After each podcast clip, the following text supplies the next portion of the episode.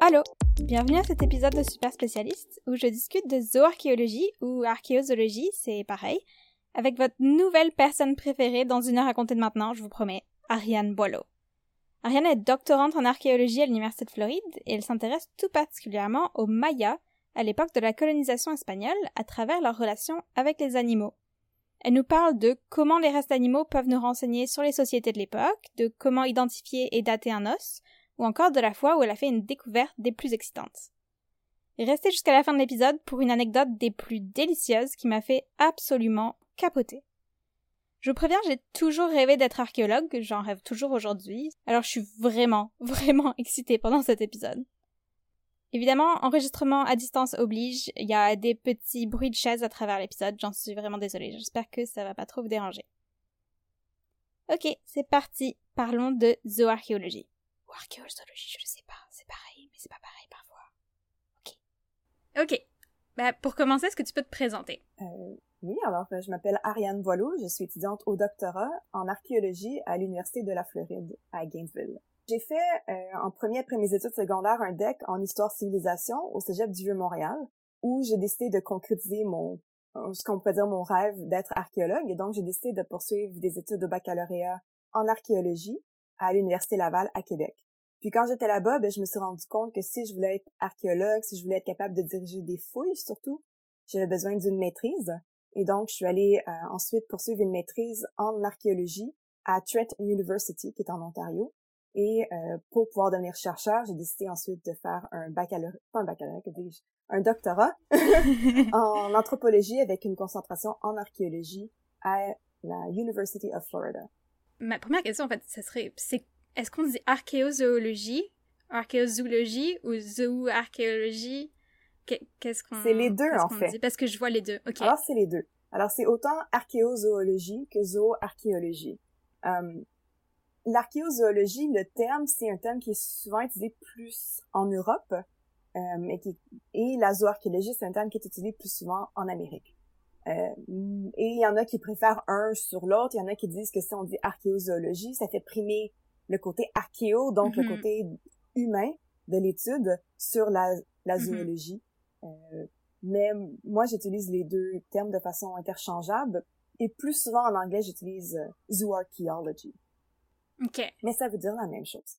Mais donc, donc, ce serait donc l'archéozoologie ou la zooarchéologie, vraiment, c'est ben, l'étude des relations entre l'homme et son environnement, mais à travers l'étude des restes, euh, des ressources animales qui sont retrouvées sur les sites archéologiques. OK. Puis d'où est venu cet intérêt pour l'archéologie puis pour l'archéozoologie?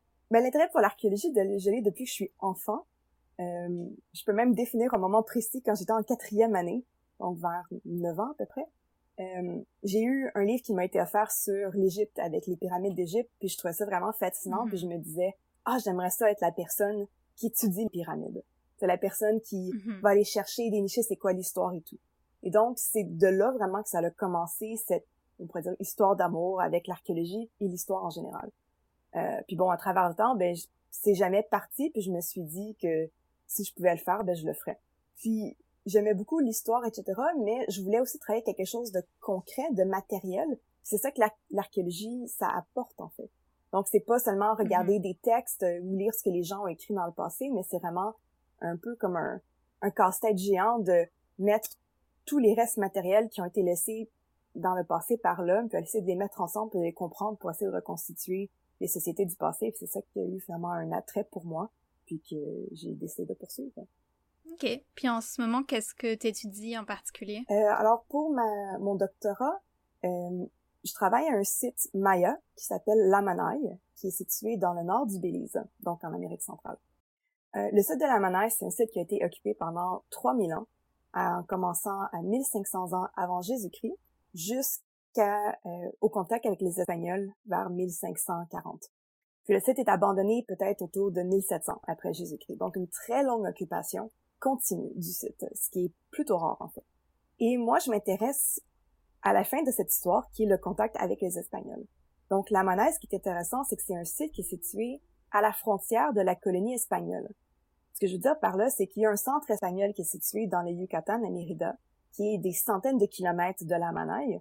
Et donc, la Manaille, c'est pas un site qui est vraiment sous contrôle espagnol, bien qu'il devrait l'être.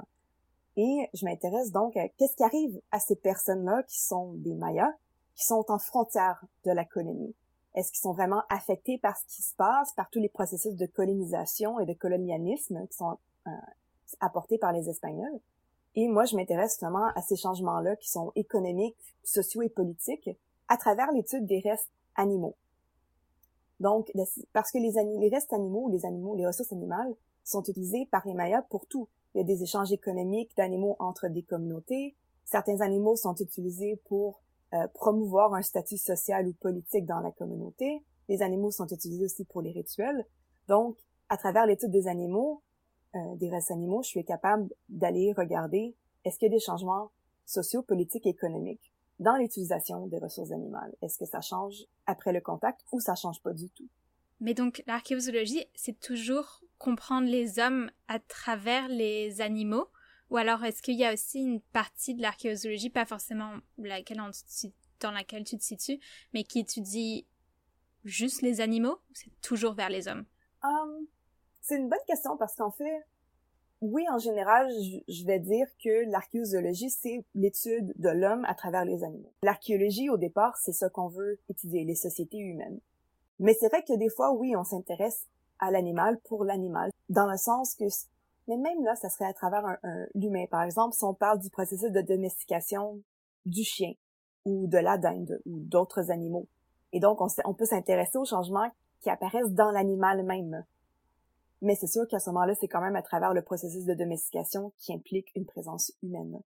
Mais on peut aussi s'intéresser pas juste qu'on pourrait appeler une relation économique entre l'homme et les animaux, mais aussi la relation environnementale. Donc, euh, pas seulement reconstituer l'économie, mais reconstituer les environnements du passé. Par ça, je veux dire, c'est quoi la, c'est quoi l'impact de l'homme sur l'environnement ou l'impact de l'environnement sur l'homme? Euh, ça peut être aussi reconstituer les changements climatiques, par exemple. à ce moment-là, il n'y a pas nécessairement une dimension humaine qui est euh, prise en compte. Puis concrètement, tu fais quoi en tant que zooarchéologue? Euh, en général, ça veut dire que j'étudie les ossements animaux. Donc, et qu'est-ce que je veux dire par là? Parce qu'en fait, juste regarder des ossements, c'est pas que seulement ce que je fais. Donc, euh, quand on, fouille un site, on va avoir différents types de cultures matérielles. Donc, on a les poteries, on va avoir euh, le lithique, donc tout ce qui est la pierre taillée. On peut avoir euh, des restes botaniques, des restes de euh, animaux. Donc moi, j'étudie les restes animaux. Concrètement, ce que ça veut dire, c'est que je reçois des sacs qui sont pleins d'ossements animaux, qui viennent de contextes particuliers. Et ce que j'essaie de faire, c'est de les identifier. Donc, je reçois les ossements. La première chose que j'essaie de faire, c'est d'établir si je suis capable de déterminer les fragments à quel élément anatomique ils appartiennent. Parce que si je peux pas placer le fragment à un élément anatomique, est-ce que, ce que je veux dire par là, est-ce que c'est, est-ce que ça fait partie du crâne, est-ce que c'est un numérus, un fémur, une côte? Si je peux pas déterminer ça, après ça, c'est très difficile de déterminer à quelle espèce ça pourrait appartenir. Donc, c'est comme la première étape. Si je suis capable de déterminer plus ou moins à quel élément anatomique ça appartient, après ça, je peux passer à l'étape suivante qui serait de déterminer à quelle espèce ou à quel genre ou quelle famille d'animaux appartient l'ossement. Donc, euh, je pourrais dire ça c'est un fragment d'un numérus droit d'un cerf de Virginie, par exemple. Et c'est sûr qu'au final, il va toujours avoir des ossements que je je pourrais pas savoir ils sont quoi, parce qu'ils sont trop fragmentés, ils sont trop détériorés. Donc, il y a toujours une catégorie d'ossements qui sont ça, c'est des ossements de mammifères, mais je peux pas dire d'autre chose que ça. Ça, c'est des ossements de vertébrés. Mais je sais pas, je sais même pas si c'est des mammifères ou des reptiles ou des oiseaux, par exemple. Donc ça, c'est comme la première étape. Euh, puis c'est sûr que pour chaque ossement, j'essaie aussi d'apprendre le plus que je peux sur l'ossemence. Donc, est-ce qu'il y a des traces d'intervention humaine? Par exemple, des traces de découpe, des traces de boucherie, des traces de brûlure. Et aussi, est-ce qu'il y a des, des traces euh, qu'on appelle taphonomiques, donc euh, la, de la préservation de l'ossement, les choses qui se passent entre le moment où l'animal est acquis euh, par la chasse ou par l'élevage par l'homme, jusqu'au moment où nous on le retrouve en tant qu'archéologue, qu'est-ce qui se passe? Et donc, dans les sols, quand les ossements sont enfouis, il passe aussi d'autres processus. Donc, on va avoir des traces de racines, des, des traces euh, de, changements sur la surface de l'os. Et donc, moi, j'essaie de prendre toutes ces informations-là. Quand tout ça est fait, ensuite, on quantifie, en tant qu'archéologue, en zooarchéologue, on quantifie euh, tous les ossements, tout ce qu'on a appris, puis on essaie ensuite de regarder c'est quoi les tendances. Donc, en utilisant l'information contextuelle de où les ossements ont été euh, fouillés ou retrouvés. Donc, est-ce que ça vient de une structure de l'élite? Est-ce que ça vient de une structure de quelqu'un qui fait pas partie de l'élite? De quelle époque ça date? Puis ensuite, on fait on analyse tout ça, puis on essaie de voir c'est quoi les tendances, c'est quoi les schémas, et qu'est-ce que ça nous dit sur l'homme dans le passé. En gros, c'est, c'est ce que je fais. ok, wow. Tu me dis que tu reçois des sacs d'os. Euh, est-ce que c'est comme des sacs avec beaucoup d'os pêle-mêle à l'intérieur? Puis est-ce que avec ces sacs, tu reçois de l'information sur euh, comment ils étaient disposés? Parce que je pense que ça doit avoir une certaine importance euh, de savoir ben, comment ils s'agençaient, est-ce qu'ils étaient tous ensemble, où est-ce qu'ils étaient par rapport à, je sais pas, des murs ou je sais pas quoi. Euh, est-ce mm-hmm. C'est ça. Euh, qu'est-ce qui vient comme information avec ces sacs d'os que tu reçois? tout dépend du projet. Mais en général, la question que tu poses, c'est en fait la question probablement la plus importante de l'archéologie. Parce qu'en archéologie, on peut rien faire sans le contexte. Donc, juste retrouver des ossements comme ça, ça nous donne pas d'informations. Ce qui est important, c'est le contexte d'où ils viennent, d'où ils proviennent. Donc, est-ce que ça vient d'une maison? Est-ce que ça vient d'un champ? Est-ce que ça vient d'un dépotoir? Euh, de quelle époque on pense que ça date? Euh, à qui appartenaient ou qui utilisait ces ossements-là? Comme je disais, est-ce que c'est des gens qui appartiennent à l'élite, à la famille royale? Est-ce que c'est des gens du commun des mortels, des roturiers, si on peut dire? Donc, le contexte est vraiment très important. Moi, quand je reçois euh, je dis je reçois parce que c'est souvent des choses qui me sont envoyées, mais c'est pas toujours le cas. Des fois, c'est moi-même aussi qui fais les fouilles, c'est moi qui va chercher les ossements. Euh, il y a toujours une information contextuelle. Donc, ça me dit, par exemple, euh, il va y avoir un numéro, je sais pas, c'est contexte numéro 1A. Et 1A, ça veut dire que ça vient de telle, je sais pas, la maison numéro 1, de la couche numéro 1 dans cette maison qui date de l'époque coloniale, disons. Donc, oui, j'ai de l'information qui me permet de savoir d'où ça vient. Mais des fois, il n'y a pas toute l'information avec juste qu'est-ce qui est écrit sur la feuille de papier qui est dans le sac. Donc, on travaille en partenariat avec les archéologues qui ont fouillé le site pour être sûr d'avoir toute l'information nécessaire pour faire une bonne analyse euh, des restes phoniques. OK. Puis, comme t'as pas étudié, mais je veux dire, t'as pas de diplôme, mm-hmm. je sais pas, en biologie ou en zoologie spécifiquement, comment est-ce que t'as appris à reconnaître les os d'animaux puis à les identifier? Alors ça, ça a été un très long processus qui continue encore aujourd'hui. Euh, alors, ça a commencé au baccalauréat, quand j'ai pu prendre... Il y avait un laboratoire de zooarchéologie à l'Université Laval, en fait, il y en a toujours un. Et c'est là que j'ai commencé euh, en premier à apprendre l'anatomie. Donc ça, c'est comme la première phase, parce que sans connaissance anatomique, ben, c'est impossible d'identifier les ossements animaux. Euh, et donc, en, prenant des cours de zooarchéologie, puis il y avait aussi un cours de laboratoire en zooarchéologie, ça a été un peu comme ma première expérience. Et c'est aussi qu'on se rend compte, en fait, que un fémur, ça a souvent la même forme, peu importe l'animal ou un numérus. Donc, il y a toujours des... Les formes changent, mais se ressemblent en même temps. Il y a quand même un numérus, comme je dis, ça, ça ressemble à peu près à la même chose à travers les animaux. C'est sûr que euh, après ça, il faut apprendre c'est quoi la différence entre un ossement de mammifère versus un ossement d'oiseau, un ossement de reptile. Euh, et ça, il y a des différences aussi par euh, la texture, par l'épaisseur de, de l'os, etc. Donc ça, c'est comme la, première étape. Et quand on est zooarchéologue, c'est impossible de connaître tous les animaux qui existent dans l'environnement où on travaille. Euh, moi, en plus, je travaille dans les tropiques, donc à un endroit où il y a une des plus grandes biodiversités mondiales. Alors, je peux pas connaître les milliers d'espèces qui existent et qui vivent dans l'environnement où je travaille en Amérique centrale. Alors pour euh, alors donc les espèces qui sont communes, c'est sûr que cela, je suis capable de les identifier assez facilement parce que j'ai travaillé beaucoup avec elles. Ces espèces-là, dans mon cas à moi, ça serait le cerf de Virginie, euh, la dinde, certaines tortues, euh, le pécari, le tapir, euh, quelques espèces de poissons, par exemple. Donc, les espèces qui sont souvent présentes sur les sites mayas. Mais s'il y a une espèce qui est rare, par exemple un jaguar, euh, ben, j'ai besoin d'avoir une collection de références pour pouvoir l'identifier. Donc, c'est pour ça que souvent les archéologues vont travailler en partenariat avec des musées euh, ou avoir leur propre collection de références. Et par ça, je veux dire, c'est une collection d'ossements qui sont des animaux modernes, euh, qui ont été acquis souvent par les musées. et on sait c'est quoi. Donc c'est une boîte, il y a des ossements dedans et ça dit voici un jaguar ou voici un cerf de Virginie. Et moi, je suis capable vraiment d'utiliser ces ossements-là qui sont complets pour les comparer avec les ossements fragmentés archéologiques, puis essayer de faire un, un match, de voir est-ce que ça ressemble l'un à l'autre. Et c'est un peu comme un l'idée d'un casse-tête en fait. Donc l'idée c'est que moi j'ai un ossement fragmenté, puis je vais essayer de voir euh, c'est quoi le, bon match. Mais sauf que c'est un casse-tête où tu sais pas c'est quoi qui est dans la boîte. sais, je veux dire, quand on ouvre un mm-hmm. casse-tête, bon, on sait que tous les morceaux ensemble s'ajustent puis ils vont faire quelque chose de beau. Mais moi, c'est pas mon cas. Euh, mais c'est l'idée de, de savoir que le que l'ossement fragmenté, ça fait partie d'une entité complète, qui peut être par exemple un numérus complet. moi, j'essaie d'identifier ça.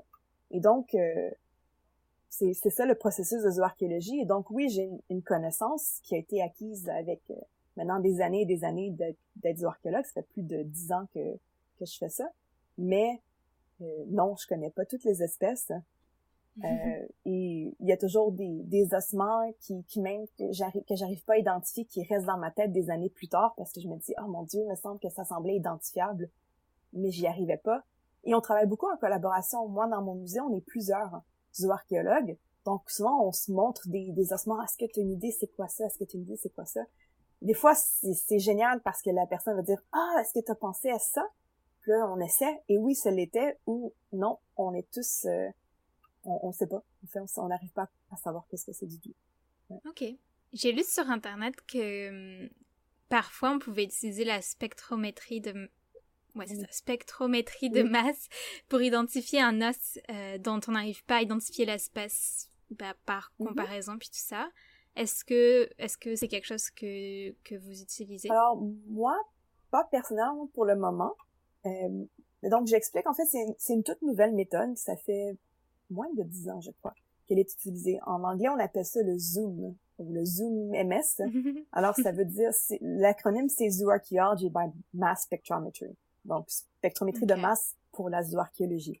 Et donc, l'idée, en fait, c'est que, euh, alors, je vous dis, c'est très technique. Moi, je m'y connais probablement pas assez pour faire la meilleure explication possible de c'est quoi le Zoom MS. Mais euh, en gros, en fait, c'est qu'on prend des échantillons d'ossements, on les prépare en laboratoire, puis on les met dans une machine qui détermine la masse spectrométrique de, ou spectrométrie de masse de, de l'ossement. Et c'est ensuite comparé avec euh, des, des espèces qui ont été mis dans la même euh, machine. C'est tellement plus technique ce que j'explique. Mais, mais dont on sait en fait c'est quoi la, la spectrométrie. Donc l'idée en fait que ça, ça fait un beau un graphique avec des pointes. C'est la meilleure façon de l'expliquer. Et donc on compare le résultat de l'os archéologique avec les espèces qu'on a déjà, euh, on sait c'est quoi finalement leurs pointes, puis on compare, puis c'est comme ça qu'on arrive à identifier. Euh, moi, je le fais pas encore, mais j'ai un projet qui est en train de se développer pour l'identification d'oiseaux euh, dans la région Maya, surtout les passereaux. Euh, puis on essaie de voir si on serait capable euh, d'utiliser le zoom MS pour identifier les passereaux. la raison pour laquelle on voudrait faire ça, en fait, c'est que les passereaux, c'est la famille d'oiseaux la plus diverse au monde. Et c'est des oiseaux qui sont très difficiles à identifier à l'espèce. Donc moi, en ce moment, j'essaie d'identifier ces oiseaux-là à la famille, si possible, euh, ou peut-être au genre, si je suis capable. Donc il y a comme différentes catégories. Euh, et on espère peut-être qu'avec la spectrométrie de masse, on serait capable d'avoir des identifications un peu plus euh, pointue, en fait, plus précise. OK. Est-ce que tu penses qu'à terme, la spectrométrie de masse est appelée à remplacer les autres types de, d'identification? Ou alors est-ce que tu penses que ça, sera, ça restera toujours un complément à ce que tu fais déjà? Ben, c'est une, discussion qu'on a en ce moment dans le monde de la zooarchéologie. Moi, je, je pense que ça sera ça va pas nous amener à remplacer parce que c'est quand même un processus qui est assez long à faire. Donc, il faut sélectionner des échantillons, il faut les préparer en laboratoire, ensuite, il faut les envoyer au, spectromètre, c'est quand même quelque chose qui prend beaucoup de temps. C'est sûr que oui, l'identification des ossements, ça prend aussi beaucoup de temps. Euh, mais je, je me vois pas essayer d'échantillonner les 10 000 ossements, par exemple, de ma thèse de doctorat pour toutes les envoyer puis essayer de les passer par le Zoom MS. Mm-hmm. euh, donc, je pense pas que ça va remplacer. C'est une analyse qui est intéressante aussi parce qu'elle est peu coûteuse. Et donc ça, c'est toujours le problème avec les analyses spécialisées. Souvent, ça coûte très cher. Celle-là, elle l'est pas. Mais je pense que c'est ça. Pour l'instant, je dirais que c'est juste un complément. Puis, mis à part l'identification, je suppose que une grosse partie euh, de ton travail, c'est de dater les os. Est-ce que tu fais ça euh, par des méthodes comme scientifiques avec des machines puis tout ça, ou alors est-ce que tu te bases surtout sur le contexte, la profondeur ou des trucs comme ça? Alors c'est les deux. Alors comme j'expliquais plus tôt, euh, oui, le contexte c'est la chose la plus importante en archéologie. Donc si on, on prend un site, on a différentes couches ou strates de dépôts qui sont en général une par-dessus l'autre. Et donc, la couche la, qui est sur le dessus, c'est la couche la plus récente. Celle qui est en dessous, qui est la plus profonde, c'est la couche la plus ancienne. Donc, selon un principe de, de stratigraphie horizontale, euh, ça nous permet finalement de dater les dépôts. Et dans le monde maya, par exemple, la façon la plus commune ou courante de dater, c'est en utilisant la céramique. Donc la céramique, elle change de forme et de style euh, et de décoration avec le temps. Ça nous permet de savoir plus ou moins à quelle époque euh, un, dépôt euh, date. Donc, par exemple, est-ce que c'est un dépôt qui date de l'époque préclassique? Est-ce que c'est un, dépôt de l'époque classique ou post-classique? Puis il y a des sous-périodes là-dedans, donc un post-classique ancien versus un post-classique tardif, etc. Et donc, moi, je date mes ossements par association avec les céramiques qui sont dans le même dépôt. Donc, si on a la couche 1, et que dans la couche 1, j'ai des céramiques, par exemple, européennes, je sais que le dépôt date de l'époque coloniale, parce qu'il n'y a définitivement pas de céramique européenne avant l'arrivée des Espagnols. Donc, si mes ossements se trouvent dans la même couche, ce sont des, des ossements qui doivent dater de l'époque coloniale. Donc, après 1540 après Jésus-Christ. Ça, c'est la, disons, le principe le plus basique de l'archéologie. Oui, on fait des dates de radiocarbone et on peut le faire sur des ossements. Donc, le radiocarbone ou le carbone 14, on peut le faire sur n'importe quel reste organique. Souvent, on va le faire sur le charbon, euh, donc les restes brûlés. Euh, mais on peut le faire définitivement sur les ossements aussi. Mais le radiocarbone, ça coûte très cher. Donc, on peut hmm. pas en faire des tonnes, à moins d'avoir du financement. Euh, et donc, euh, oui, on le fait. Ça permet d'ancrer euh, la chronologie, si on peut dire. Donc, par exemple, si on sait que telle euh, couche, on pense qu'elle date, disons, de l'époque préclassique, alors du assez tardif, disons. Donc, de 300 avant Jésus-Christ jusqu'à 150 après Jésus-Christ. Donc, cette époque-là, on peut prendre un échantillon de charbon ou un ossement animal, par exemple, l'envoyer pour le dater au radiocarbone, puis si la date correspond plus ou moins, ben on se dit ah, on était, on est sûr maintenant de notre chronologie. Ok. Puis il y a toujours des de la céramique autour des eaux. En général, oui. Dans dans la région où je travaille, les Mayas, ils ont, ils font de la céramique à, n'en plus finir. Il y, a, toujours de la céramique. C'est juste, c'est pas compliqué, il y en a tout le temps. C'est vraiment rare qu'il y en a pas. Par contre, il faut dire que ça arrive parfois qu'on a de la céramique, mais qu'elle est tellement désagrégée qu'on peut pas exactement savoir hmm. qu'est-ce que c'est. Euh, mais en général, on utilise la céramique, mais il n'y a pas que ça. On peut, il y a aussi quand même dans la pierre taillée, par exemple, des changements qui existent, euh, qui peuvent être, qui sont perçus par les archéologues ou dans les, dans les structures aussi. Les structures aussi changent avec le temps. Donc c'est le genre de, euh, de choses qu'on utilise. Mais la céramique dans le monde maya, c'est ce qu'on utilise en premier. Mais c'est sûr qu'on utilise un tout. OK. Puis, donc, est-ce que ça veut dire que les os que tu étudies, ils viennent surtout des vidanges, en fait? En général, oui. Euh, alors, beaucoup les, les, vidanges ou le dépotoir. Euh, mais on en retrouve aussi, par exemple, à l'intérieur des structures.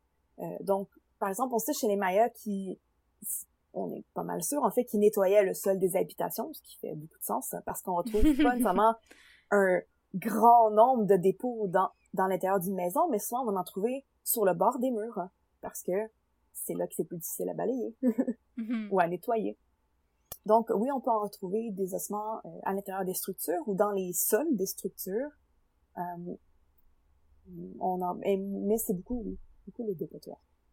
Puis, est-ce que ça vous arrive de trouver des, des ossements comme dans une tombe ou un animal qui a été euh, enterré par tout seul, qui à qui on a donné une sépulture? Oui, ça arrive. Euh, les sépultures pour les animaux seuls, c'est plutôt rare dans le monde maya, mais il y en a. Euh, il y en a même une sur le site où je travaille qui est une sépulture d'un chien. Euh, on sait pas nécessairement pourquoi euh, que ce chien a été enterré seul mais le chien a reçu une sépulture, peut-être parce que c'était un animal vraiment important, ou qui appartenait à quelqu'un qui était très important. Mais en général, ce qu'on retrouve, oui, ce sont des restes animaux avec des personnes euh, de statut important dans la société maya. Donc, en général, les sépultures qu'on retrouve, c'est des sépultures qui ont été euh, mises dans un, une, par exemple, une pyramide. Donc, dans un temple pyramide, les gens très importants, par exemple le roi, euh, si on veut appeler ça un roi, euh, peuvent avoir été enterrés dans le milieu de la pyramide ou sur les côtés, euh, ou des fois, ça peut être dans des structures cérémonielles. Et ces gens-là, souvent, sont enterrés avec beaucoup d'objets qui définissent leur statut social élevé dans la société. Et ça, ça inclut les animaux. Et donc, il y a des animaux euh, qui, on pourrait dire, ont, sont la marque du statut social élevé parce qu'ils sont rares. Donc, un exemple, ce sont les coquillages marins présents sur les sites qui sont situés loin à l'intérieur des terres. Donc, ce sont mm-hmm. définitivement des objets qui sont acquis par des réseaux d'échange et, et, donc qui ont probablement une certaine valeur et qui peuvent pas être acquis par tout le monde dans la société. Un peu comme aujourd'hui, on pense à une bouteille de champagne qui vaut, je sais pas, 400 dollars, ben c'est pas tout le monde qui peut se payer cette bouteille-là. Dans le passé, c'était la même chose. Il y avait des, des, des ressources animales qui étaient réservées aux gens de l'élite. Donc, ces ressources-là, qui sont rares ou exotiques, ce sont ces ressources-là qui sont enterrées avec les gens qui ont un statut social élevé. OK. Puis, tu mentionnais un chien. Est-ce que le chien, c'était un animal de compagnie pour les Mayas? Oui, ça l'était. Le chien était utilisé de plusieurs façons. Donc, on sait que c'était un animal de compagnie. On sait aussi que c'était souvent un compagnon de chasse. Et c'était aussi une offrande rituelle. Donc, on a des beaucoup d'informations euh, beaucoup d'informations dans les disons, 30 dernières années, ouais, à peu près, euh, qui nous montrent que les, certains chiens, et c'était peut-être certaines, certaines races de chiens, mais ça on n'en est pas 100% sûr, qui étaient réservés pour des cérémonies ou des rituels. Où finalement ces chiens-là, ils étaient élevés de façon séparée des autres chiens, avec une diète spéciale, où on leur donnait sûrement beaucoup de maïs, ou beaucoup euh, ou peut-être une genre de moulée de maïs, et euh, ils étaient comme engrossis, si on veut dire, et ensuite euh, sacrifiés, et peut-être, et on pense même manger par les Mayas durant la cérémonie, et ensuite enterrés dans un dépôt cérémonial. Mm-hmm. Donc c'est quelque chose que nous, on se dit, ah, je mangerai pas mon chien, euh, mais euh, chez les Mayas et chez beaucoup de groupes de la Mésoamérique, c'était une, une, pratique de, de manger des chiens euh, ou manger un chien. Mais on pense qu'ils avaient peut-être plusieurs races différentes, qu'ils avaient des attributions différentes. Donc, une race qui était peut-être plus un chien de chasse, un autre peut-être un animal de compagnie, et peut-être une mm-hmm. autre qui était un animal, un chien de type cérémoniel. Ok. Puis est-ce qu'il y avait d'autres animaux qui servaient d'animaux de compagnie ou juste les chiens? On, pense surtout les chiens. Ils avaient peut-être d'autres animaux de compagnie, peut-être par exemple des, des perroquets, des choses comme ça. Mais les Mayens n'avaient pas beaucoup euh, d'animaux domestiques. En fait, ils avaient le chien, ils avaient la dinde. Et c'était tout. Tous les autres animaux étaient des animaux qui étaient soit chassés ou euh, pêchés ou, ou, si on peut dire. Donc, il n'y avait pas d'élevage? Pas vraiment, non. Il y avait l'élevage de la dinde. Euh, on sait que... Donc, dans la région Maya, ce qui est vraiment intéressant, c'est qu'il y a une dinde, euh, si on peut dire, locale. Donc, il y a la dinde osselée, qui est une dinde qui est native de la région Maya, mais elle n'a jamais été domestiquée. Et la dinde domestiquée, celle qu'on a maintenant aujourd'hui, elle vient de la, du Mexique central. Et on sait qu'il y avait déjà des échanges entre la région Maya et le Mexique central, ce qui sont des, je pense, plus d'un millier de kilomètres, euh, durant ce qu'on appelle la période préclassique tardive, donc autour de, euh, je pense, 150 avant Jésus-Christ. On sait qu'il y avait déjà des échanges entre les deux régions et qu'il y a des dindes domestiquées qui sont venues du Mexique central jusque dans la région Maya mais on ne sait pas exactement à quelle époque les Mayas ont décidé d'adopter la dinde domestiquée et de la, de la garder. Mais on sait que vers 1000 après Jésus-Christ, ce qu'on appelle le début d'époque post-classique, euh, oui, ils avaient la dinde et ils, les élevaient. Donc sur le site de la monnaie où je travaille, il y a beaucoup de dindes domestiquées qui, ont, qui, sont mangées par les Mayas. OK. Tu m'as mentionné comme des échanges euh, géographiques avec les dindes, mais aussi avec les coquillages euh, mm-hmm. un peu plus tôt. Comment est-ce que tu, tu peux établir l'origine géographique d'un animal, par exemple, que tu retrouves à, la Manaï? Alors, il y a plusieurs façons de le faire. C'est sûr qu'il y a des animaux euh, qui ont des distributions géographiques plus restreintes que d'autres qui nous permettent d'établir leur, origine. Donc les coquillages marins, c'est assez facile parce qu'on sait qu'ils peuvent que provenir de la mer. Donc s'ils sont présents à l'intérieur des terres, ben, on sait à ce moment-là que bien sûr ils ont dû être amenés par des réseaux d'échange ou d'autres façons, mais un, un, commerce, un commerce de, de quelque sorte. Donc pour les coquillages marins, c'est facile. Il y a aussi certains animaux qui peuvent provenir de régions particulières. Par exemple, euh, pas que c'est euh, commun d'en trouver, mais on sait que les Mayas faisaient l'échange des plumes de quetzal. Et le quetzal, c'est un oiseau qui habite seulement dans les hautes terres du Guatemala. Donc, si on retrouve des restes de quetzal ou des euh, dépictions, par exemple, de plumes de quetzal, on sait qu'elles viennent de cette région-là uniquement. Donc, ça, c'est ça, c'est ce qu'on faisait avant. Euh, on continue à le faire, mais c'était c'est le le type d'analyse le plus ancien pour voir les, les réseaux d'échange entre les communautés mayas ou entre les mayas et d'autres cultures mésoaméricaines. Maintenant, on peut aussi, aussi faire des études isotopiques. Donc, euh, essayer d'expliquer les isotopes. Les isotopes, en fait, euh, c'est des variations d'un élément chimique. Donc, on a des isotopes qu'on utilise, nous, en archéologie, pour déterminer la provenance d'un animal. On a les isotopes de strontium, les isotopes de plomb et les isotopes d'oxygène. Ce sont les trois les plus communs qu'on utilise en ce moment. Donc l'idée en fait, c'est que les isotopes, euh, qui sont, comme je disais, des variations d'un élément chimique, on les absorbe pour le strontium, le plomb, par euh, la respiration, donc ce qu'on respire, et aussi la nourriture qu'on va manger ou l'eau qu'on va boire. Alors j'essaie d'expliquer de façon euh, rapidement avec le strontium par exemple. Le strontium, c'est un élément chimique qui est contenu dans la roche-mère et il y a des variations dans le ratio d'isotopes par rapport à l'âge de la roche-mère, donc à l'âge de formation de la roche-mère.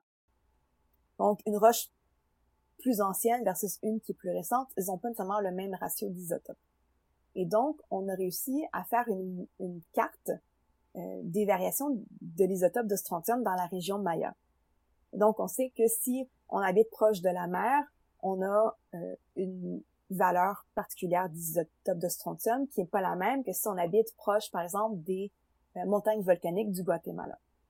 Et donc, ce qu'on fait, c'est que euh, on analyse les ossements ou les dents pour essayer de déterminer c'est quoi le ratio de strontium dans l'os ou la dent. Donc, l'idée étant que si on a un cerf de Virginie, disons, qui, lui, habite, euh, on va dire, dans les terres volcaniques du Guatemala, mais le cerf, lui, il va euh, naître là, il va grandir là, et donc il va manger euh, la nourriture, les plantes, etc., qui absorbent le strontium de la roche-mère. Il va boire l'eau qui est, est, en contact avec la roche-mère, et donc il va avoir un ratio particulier de strontium de cette région-là. Et donc, si on a une communauté maya qui va chasser ce cerf-là et qui en envoie une partie dans une autre communauté qui est située à des centaines de kilomètres, ben on pourrait déterminer, si on trouve cet ossement-là à un site dans les basses terres, on peut faire l'analyse du strontium et on va voir que la ratio est complètement différente du ratio local de strontium. Et ça nous permet de déterminer donc qu'il y a des échanges. Et on peut faire la même chose avec l'oxygène et le plomb. Donc en gros, c'est comme ça que ça fonctionne. Man, je trouve ça tellement cool les analyses des isotopes. Ah ben moi aussi. C'est comme ah, c'est de la magie. Oui, c'est c'est exactement la science, mais oui, c'est la science, mais on dirait que c'est de la magie. Oui. C'est ça. moi, j'en entends pas mal parler, tu sais, dans c'est de plus en plus utilisé dans, dans les meurtres pour essayer de mhm. d'identifier des victimes dont on connaît pas l'origine. Oui. Puis c'est tellement cool de pouvoir comme pinpoint que cette personne a grandi comme dans les montagnes, je sais pas, de, de Caroline du Nord aux États-Unis ou whatever. Euh, ah, c'est tellement cool. Et, mais, et c'est pour ça qu'on utilise, on utilise beaucoup dans, aussi, il faut dire, euh, dans les analyses isotopiques, on utilise beaucoup les dents. Parce que les dents, en fait, les isotopes qui sont dans les dents, c'est les isotopes qui ont été absorbés quand la dent s'est formée. Donc, en général, quand une personne, si on est un humain ou un animal, qu'on est jeune. Donc, quand la dent se forme. Tandis que l'ossement, lui, représente euh, en général une variation chez les humains, du moins d'une dizaine à une vingtaine d'années. Parce que les ossements se remodèlent avec le temps. Et donc, les isotopes qui sont dans les ossements sont remplacés euh, peu à peu euh, avec le temps. Et donc, mais on utilise les dents surtout parce qu'elles sont vraiment résistantes aux changements euh, qu'on appelle diagéniques. diagénétique, diagénique, ah je sais plus. de la diagénèse, tiens, voilà. Alors, on, peut les remplacer par... Euh, donc, les dents, elles sont plus résistantes aux changements dus à la diagénèse. Donc, dans le sol, c'est le remplacement des minéraux euh, par, par exemple, euh, l'eau qui va s'infiltrer dans la dent, puis qui peut remplacer, amener d'autres minéraux qui vont les remplacer, etc. Mais les dents, elles sont plus résistantes à ce type de phénomène que les ossements. Donc, on a aussi tendance à vouloir utiliser les dents plutôt que les ossements. Mais si on peut utiliser les deux, ce qui est intéressant, par exemple, c'est si on a une dent dans une mâchoire. Ça, c'est vraiment le truc le plus cool à faire si on est capable de le faire. C'est que la dent va donner la région d'origine euh, de l'animal, mais si, en regardant la mâchoire, ça peut être aussi la région où l'animal a vécu durant sa vie. Et donc, hmm. ça pourrait indiquer que l'animal a été, euh, par exemple, euh, est né dans une région, mais aurait pu être transporté vivant et avoir vécu dans une autre région durant sa vie. Wow, ouais, c'est vraiment cool. Ça, c'est vraiment cool. Mais bon, on, on c'est difficile, c'est rare de trouver ce genre d'informations-là ou de trouver un animal qui, mm-hmm. qui correspondrait à ce schéma-là. Mais si on trouve ça, c'est, juste vraiment génial. Ouais. Puis, mis à part les dents et les os, est-ce que parfois ça t'arrive de trouver, d'étudier d'autres choses comme de la fourrure ou de la peau ou des plumes, justement? Alors, moi, malheureusement, non. Euh, mais c'est à cause de la région où je travaille. Alors, oui, je parle beaucoup d'ossements parce que moi, c'est avec ça que je travaille au quotidien. Moi, je travaille beaucoup avec des ossements, des dents, des coquillages. Pourquoi? Parce que ce sont les restes animaux qui survivent le mieux à la, désintégration organique ou de la matière organique. Donc, tout ce qui est comme la peau ou la fourrure ou les plumes, c'est des matières organiques qui sont plus euh, fragiles et dans la région dans les régions tropicales où moi je travaille, c'est des matières qui se euh, désintègrent très rapidement, malheureusement. Donc, il faut vraiment des superbes conditions de préservation qu'on appelle des conditions anaérobiques. Donc, des conditions où il y a peu d'oxygène. Et ça, on peut les rencontrer dans les régions très sèches, comme les déserts, par exemple. Euh, donc, on pense par exemple aux momies égyptiennes, où on a des fois une préservation de, de la peau, puis des cheveux ou des ongles parce qu'il y a très peu d'oxygène, donc très peu de bactéries qui sont là pour désintégrer la matière organique, ou dans les régions qui sont très froides, comme euh, les régions polaires, hein. Ou par exemple, si on pense euh, dans les Alpes, par exemple, avec euh, Otzi, qui est, qui est une, de, genre de momie qui a été euh, retrouvée, où on, a encore là de la peau. Moi, dans les régions tropicales où je travaille, je j'en ai jamais retrouvé des, de, la, de la fourrure ou des plumes, mais si, si j'en retrouvais, il faudrait probablement que je fasse appel à des gens qui sont plus spécialisés dans ce domaine-là parce que j'ai pas les connaissances nécessaires pour identifier de la fourrure ou identifier des plumes. OK. Puis ces spécialistes-là, ça serait comme notre branche de la zooarchéologie? Ça pourrait. Ou je, pourrais dire, par exemple, c'est des plumes, je pourrais aussi faire appel à des, des ornithologues. euh, ornithologues. Euh, par exemple, où je travaille au musée de musée d'histoire naturelle de la Floride, euh, on a un département d'ornithologie et donc euh, même pour l'identification d'ossements d'oiseaux, ça, je vais voir l'ornithologue parce que lui, il a beaucoup d'expérience là-dedans.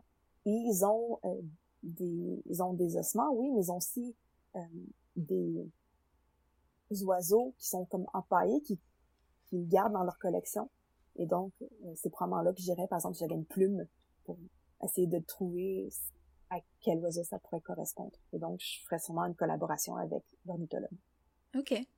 Puis est-ce que tu, ça t'arrive de travailler en collaboration avec justement des gens d'autres spécialités? Oui, ça m'arrive. C'est sûr que pour... Ça dépend toujours du type euh, de recherche que je fais, mais c'est sûr que je fais pas que ma thèse de doctorat, j'ai aussi plusieurs autres projets connexes.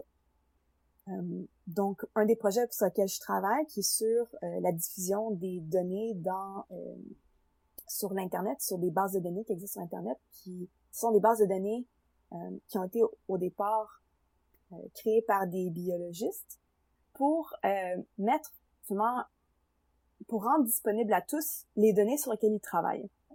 Et un des projets sur lesquels je collabore, c'est d'amener les zooarchéologues et les paléontologues à aussi mettre leurs données, à les rendre disponibles dans les mêmes types de bases de données qui sont ouvertes à tous. Un peu l'idée de ce qu'on appelle en anglais le open science. Euh, mm-hmm. l'idée de rendre la science disponible à tous.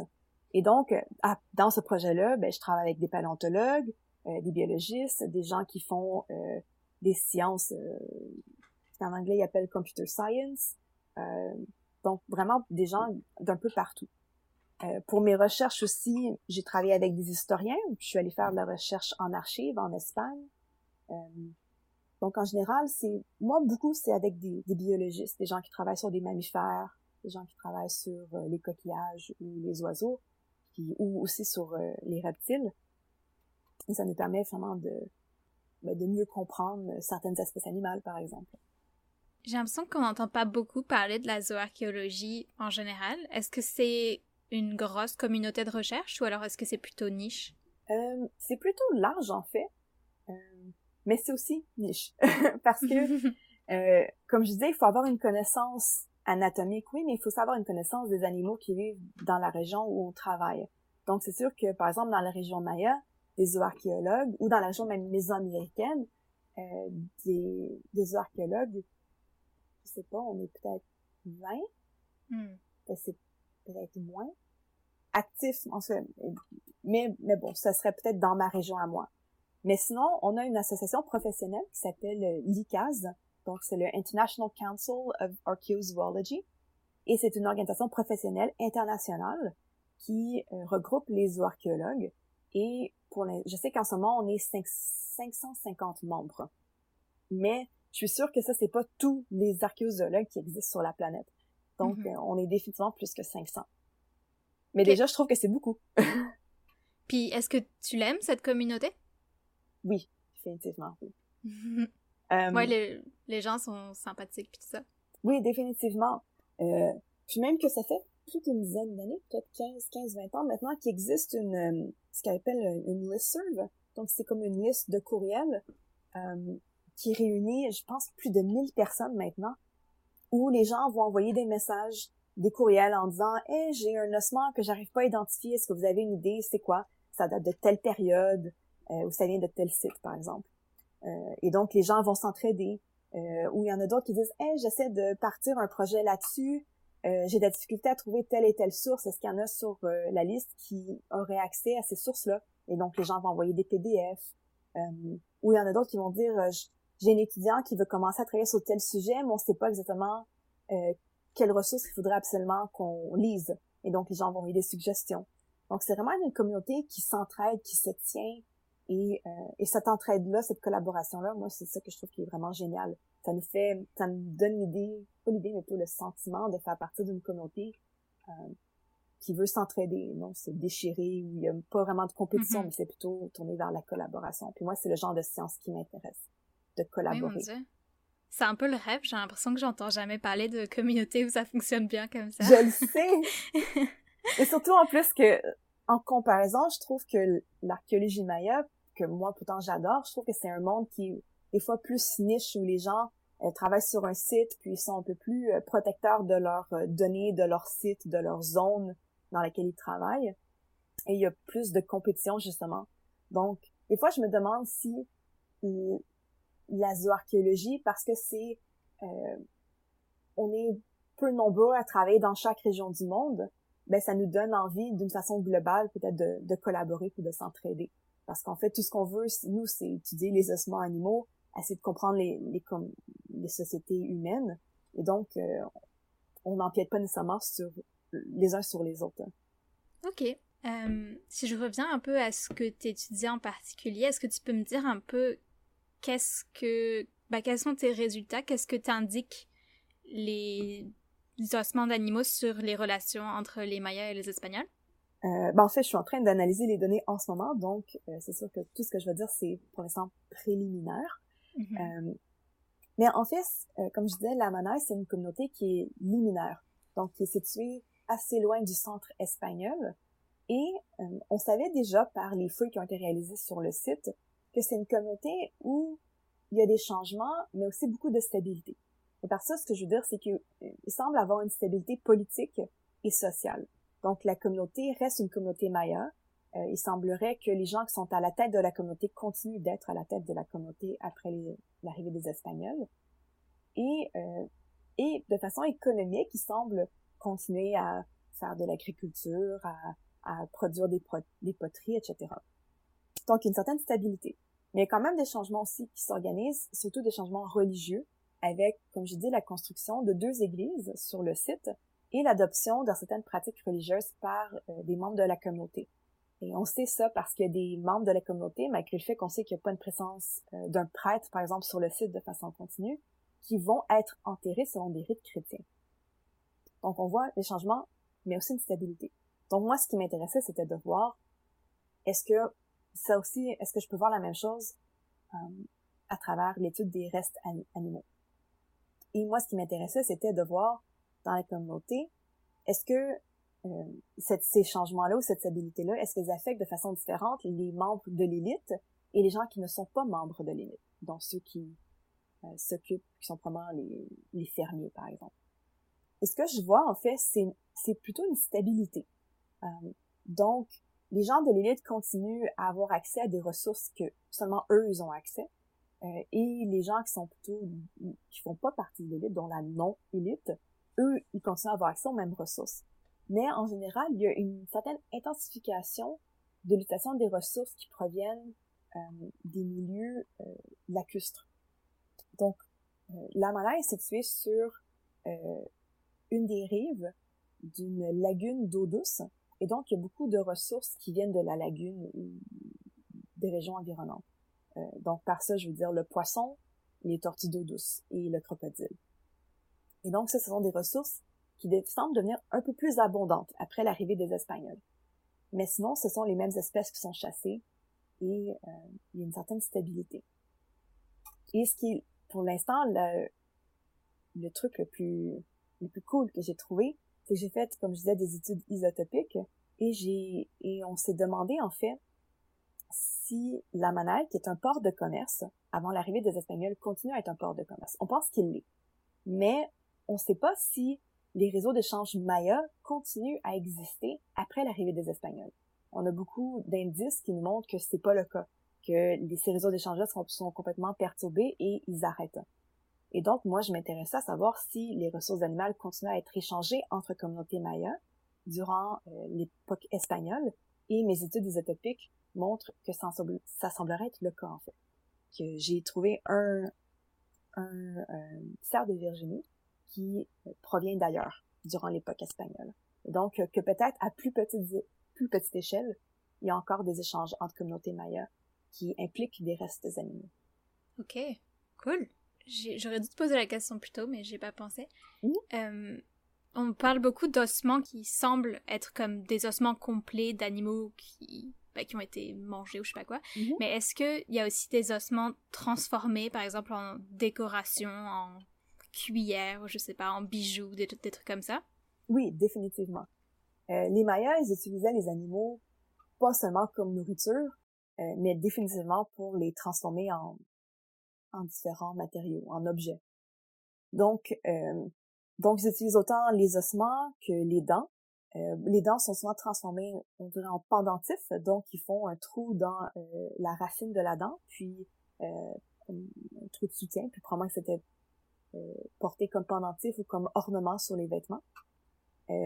beaucoup des ossements sont transformés soit par exemple en billes qui pourraient être portées dans un collier, beaucoup aussi en tubes. On n'est pas trop sûr à quoi servaient les tubes, mais ils vont prendre par exemple, disons, un os long comme un numérus, couper euh, les ce qu'on appelle les épiphyses, donc les la partie euh, à la à la fin, comment on dit en français? Au bout. Au bout. donc les parties qui sont situées au bout euh, et enfin un, un tube. Euh, puis ils vont polir la surface, etc. Mais on n'est pas trop sûr à quoi sert le tube, mais ils font ça. Euh, hmm. Et des fois, en fait, les tubes, ils vont être travaillés, donc ils vont les, les, les graver faire euh, des motifs dessus, euh, les transformer. Euh, par exemple, faire la dépiction, dépiction d'un roi ou d'une divinité, par exemple. Et donc, oui, les, les... Et, et on sait, moins pour les ossements, mais pour les coquillages, par exemple, les gros coquillages, des fois, vont être utilisés comme outils. donc, par exemple, surtout proche de la mer, où il y a moins, il y a moins de ressources comme du bois qui peut être utilisé, euh, les coquillages peuvent être transformés, peut être comme outil, comme une hache, par exemple, juste comme ça. Ok. Je suis vraiment curieuse sur ces tubes. Je... Ça me rendrait folle de pas savoir si j'étais dans, je sais pas, dans cette communauté-là. Puis, par exemple, si, si euh, je continue à parler des tubes, est-ce que euh, est-ce que c'est possible de faire des analyses, par exemple, je sais pas, des résidus à l'intérieur du tube pour essayer de savoir à quoi ça servait? Est-ce que c'est les zooarchéologues qui font ça ou alors est-ce que c'est d'autres types d'archéologues qui s'occupent de ça? Ça peut être les deux. Alors, il y a des archéologues qui s'intéressent aux études des résidus. Euh, ça, ça se fait. Mais ça peut être aussi, on peut emmener quelqu'un qui, disons que moi, je suis pas du tout spécialiste des résidus. Donc, si c'était un type d'analyse que je voulais faire, ben, j'irais chercher quelqu'un avec qui collaborer qui pourrait réaliser le type ce type d'analyse-là pour moi. Euh, ou plutôt avec moi. Euh, mais sinon, pour les tubes, euh, il y a différents types d'analyses aussi qui existent, euh, qui s'appellent la tracéologie, qui euh, l'idée en fait c'est de regarder de façon microscopique aux traces qui sont laissées sur l'ossement pour essayer de savoir comment elle a été façonnée et ensuite comment mm-hmm. elle, aurait pu être utilisée. Euh, donc il y a beaucoup de gens qui l'ont fait moins pour les ossements, mais beaucoup pour les coquillages. Par exemple, il y a beaucoup de coquillages qui sont transformés parce qu'ils ont des belles couleurs, euh, surtout les, les spondylus qui sont des coquillages rouges, euh, roses et pourpres. On se demandait comment, par exemple, des petites billes étaient euh, façonnées à partir de ces coquillages. Donc, il y a des gens qui ont fait des études de tracéologie, puis qui ont une bonne idée de comment on partait d'un coquillage plus vraiment complet pour arriver à une mm-hmm. petite bille hein, ou plusieurs petites billes. Euh, donc, pour les ossements, c'était fait moins souvent, mais c'est, du moins dans ma région où moi je travaille, mais c'est fait dans d'autres régions du monde, oui, définitivement. OK. On en est aux petites questions de conclusion. Est-ce que tu pourrais me parler ou est-ce que tu en as un meilleur... Je vais reprendre cette question puisque je me suis mélangée. Quel est ton meilleur souvenir en lien avec ton travail? C'est un peu drôle parce que mon meilleur souvenir, ça n'a rien à voir avec l'archéologie maya. Mais, euh, parce que bon, j'ai travaillé quand même dans d'autres régions du monde. Et il y a plusieurs années, j'ai été euh, invitée à participer à des fouilles en France, dans la en Charente, sur un site qui fait la transition entre le paléolithique moyen et le paléolithique supérieur. Ah, donc ça, c'est la transition entre les néandertaliens et l'homme moderne. Hmm. Et euh, donc c'est sûr que moi, je travaille pas en d'habitude sur une période qui est aussi loin dans l'histoire, euh, plus de 15 000 ans avant aujourd'hui. Mm-hmm. Euh, donc déjà là, c'était assez spécial de toucher à des ossements qui étaient aussi vieux. Mais mon meilleur souvenir, ça vient de cette fois-là parce que le jour de mon anniversaire, euh, donc on était en été. J'étais sur le site et on a trouvé une dent de mammouth et c'est moi qui ai pu euh, l'excaver finalement. Et oh donc, et donc ça c'était vraiment genre extraordinaire de penser que j'étais en train de fouiller, de déterrer une dent d'un animal qui est éteint, qui n'existe plus aujourd'hui, et c'était mon anniversaire.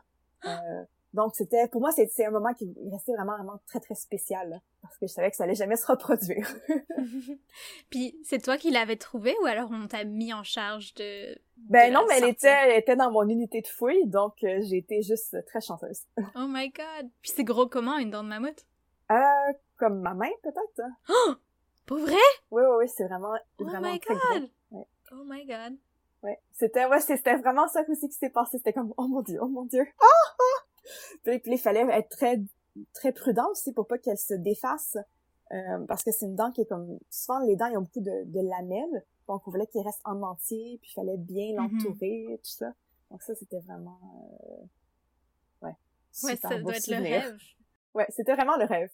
Tu sais où elle a fini la dent euh, ben je sais pas c'est mon superviseur de maîtrise qui l'a identifié par après mais je sais pas. Elle est en quelque part en France c'est tellement une conjonction des planètes pour quelque mhm. chose de... Ah ouais, c'est... Ça doit être tellement un sentiment merveilleux. oui, oui, c'est ça. Mais tu sais, c'est sûr que la partie du temps, quand je travaille sur les ossements, je suis pas nécessairement euh, émerveillée de un, parce que bon, je le fais tous les jours, puis euh, mm-hmm.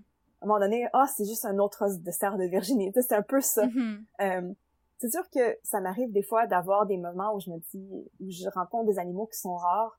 Donc, par exemple, pour ma thèse de doctorat, j'ai étudié près de 10 000 restes d'animaux. Et dans les 10 000, il y a une dent de jaguar. Mm-hmm. Et le jaguar, c'est un animal qui est vraiment important pour les Mayas parce que c'est euh, un animal qui incarne le, incarne le pouvoir sacré de la royauté. Donc, euh, les qu'on pourrait appeler un, un roi des Mayas euh, pouvait porter une peau de jaguar. Ça représentait son pouvoir. Donc, mm-hmm les jaguars sont rares et en trouver, c'est vraiment comme, genre, wow. Donc, d'avoir, par exemple, trouvé la dent de jaguar dans les 10 000 Mhm. ossements, ça, c'était comme un super beau moment pour moi. J'étais super contente parce que j'en avais jamais trouvé auparavant. Euh, mais c'est sûr que de façon quotidienne, c'est un peu, c'est juste, pour moi, c'est un travail. Ouais, ouais, ouais. Ok. Puis, euh, si on parle un peu du jaguar, est-ce que cette dent provenait comme d'un endroit spécial ou alors est-ce qu'elle était juste avec d'autres ossements? Ben, en fait, ce qui est super cool avec cette dent-là, c'est qu'elle provient pas d'une résidence de l'élite, mais plutôt, en fait, d'un dépotoir euh, associé avec une structure de la non-élite. Et Hmm. ça, c'est peu commun. Euh, et donc, c'était un peu... euh, je me pose un peu encore la question, pourquoi cette dent-là s'était trouvée dans une... associée avec une structure qui n'appartient pas à l'élite? Mhm. Mais donc, en fait, ce qu'on pense beaucoup, c'est que euh, les animaux, on pense, c'est une hypothèse, on ne pourra sûrement jamais la prouver, mais on pense que beaucoup des animaux qui étaient chassés étaient chassés par une, une classe de chasseurs.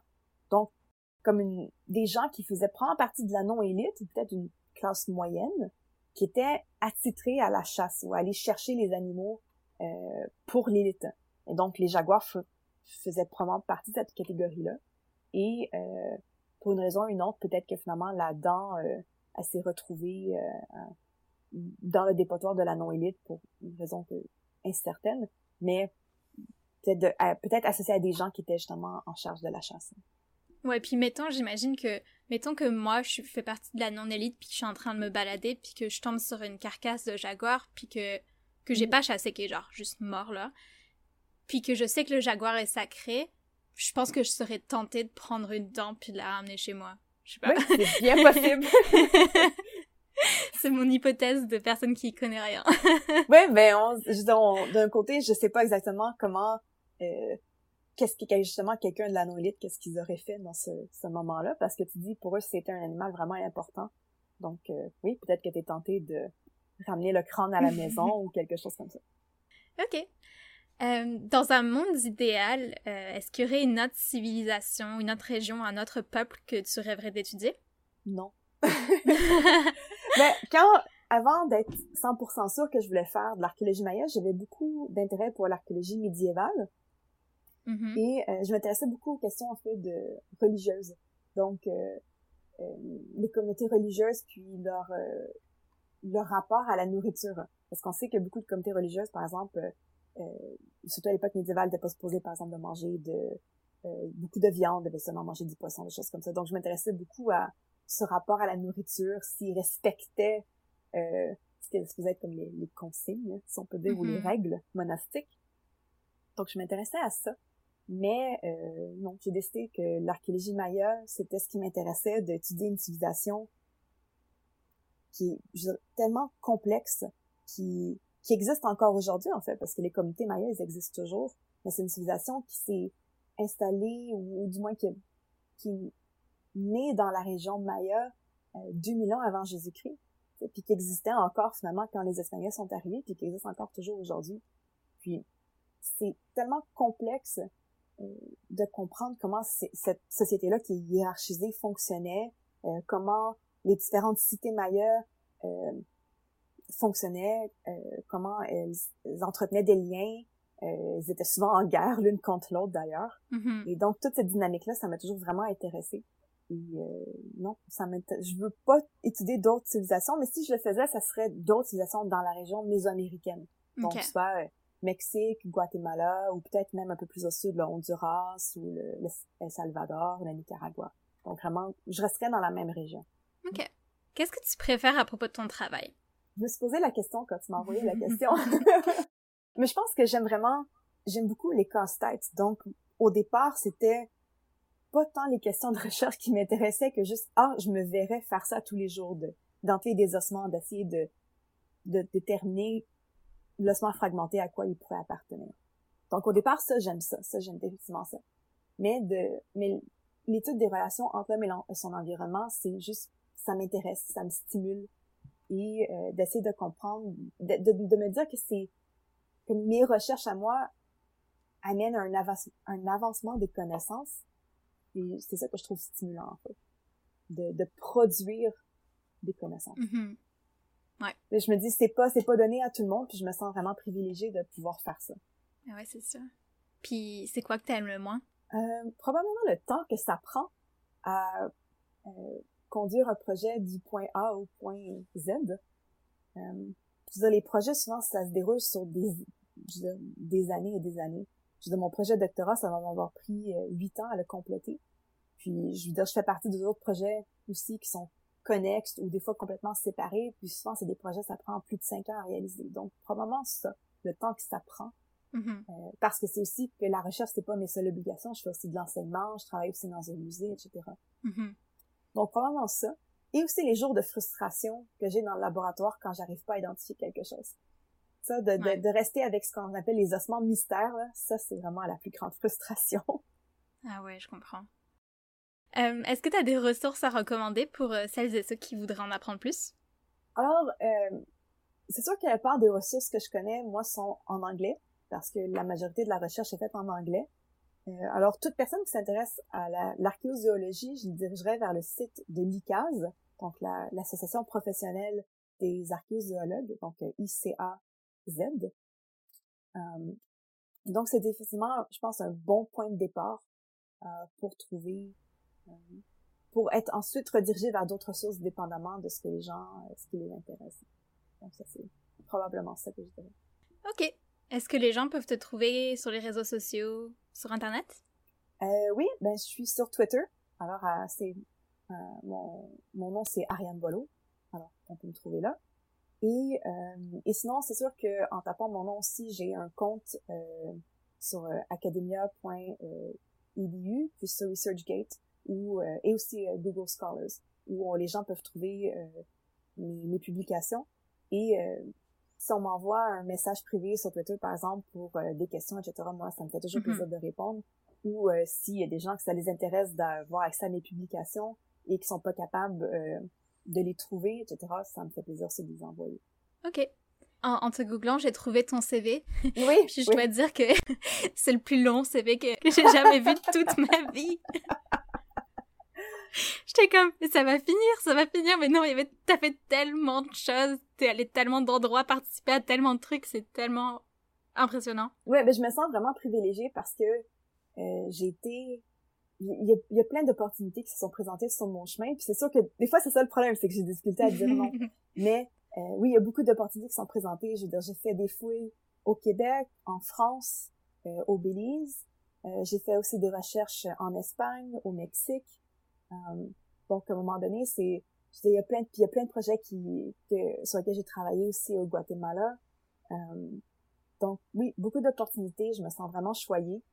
Et, mm. et, et, aussi, c'est que je m'intéresse pas seulement à faire de la recherche. Je, veux dire, je, suis intéressée dans la, la communication scientifique parce que, comme j'ai dit, je travaille dans un musée en ce moment. Donc, euh, euh être amenée à travailler avec le public, c'est quelque chose que, que j'ai fait souvent, qui m'intéresse vraiment beaucoup. Donc, euh, ça, aussi, c'est le genre d'opportunité que, que j'ai pu avoir. Ok, bah, je pense qu'on a fini alors. Merci beaucoup, Ariane. Tu parles tellement bien, puis c'était tellement intéressant. J'ai vraiment hâte de ah, publier. Merci. merci. Bye bye. Bye bye. Si vous voulez suivre le podcast et ne pas manquer les prochains épisodes, vous pouvez le faire à Super Spécialiste sur Instagram et Facebook et à Super Spec Pod 1 sur Twitter. Je vous poste des petits quiz sur chaque épisode et du contenu bonus sur Instagram. Ok, merci. Bye bye. bye, bye.